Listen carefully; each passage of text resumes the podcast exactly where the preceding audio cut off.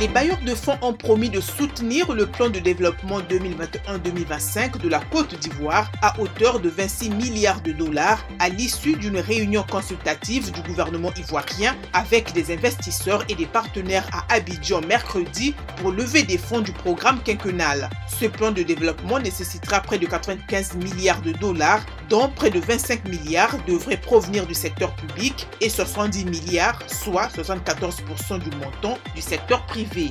Au Maroc, les prix des carburants à la pompe ont atteint de nouveaux records jeudi, l'essence sans plomb frôlant désormais les 18 dirhams le litre et le gazole près de 16 dirhams. La CDT, l'un des principaux syndicats, exhorte le gouvernement à intervenir d'urgence pour protéger le pouvoir d'achat de la population. Trois autres syndicats appellent à une grève nationale ce lundi. Les autorités marocaines refusent jusqu'à présent à subventionner les carburants comme avant 2015, mais ils ont doublé les subventions pour le gaz butane, la farine et le sucre. Pour terminer, les prix du pétrole ont légèrement baissé ce vendredi et étaient sur la bonne voie vers une baisse hebdomadaire. Le Brent brut a baissé de 56 cents, soit 0,5% pour s'établir à 119,25 dollars le baril et le brut américain West Texas Intermediate a chuté de 78 cents, soit 0,7% pour se situer à 116,81 dollars.